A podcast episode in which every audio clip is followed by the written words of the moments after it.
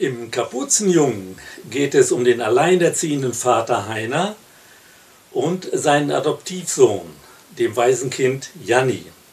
Ich lese aus dem ersten Kapitel eine kleine Szene, wie der Vater den siebenjährigen Janni ins Bett bringt. Janni macht einen großen Satz und plumpst mit Paul Maas eine Woche voller Samstage erwartungsvoll ins Bett. Heiner setzt sich zu ihm, lehnt sich wie Janni ans Kopfteil, liest vor.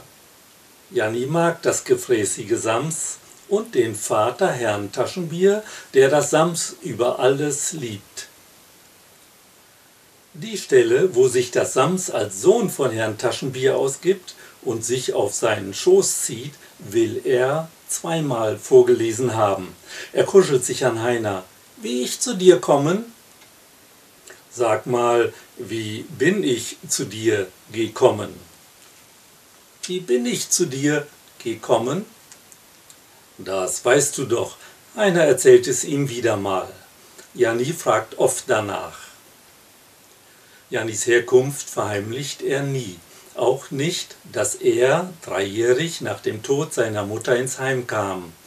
Nur, dass sie die Wohnung angezündet hatte und im Rauch erstickte, sagt er nicht. Und die Schuhe? Die Schuhe, die hast du von deiner Mutter gekriegt.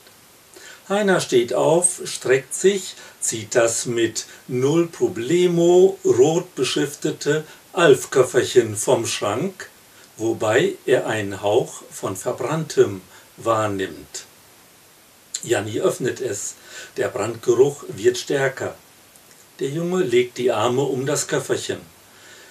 Darin befindet sich alles, was ihm vom Leben mit seiner Mutter blieb.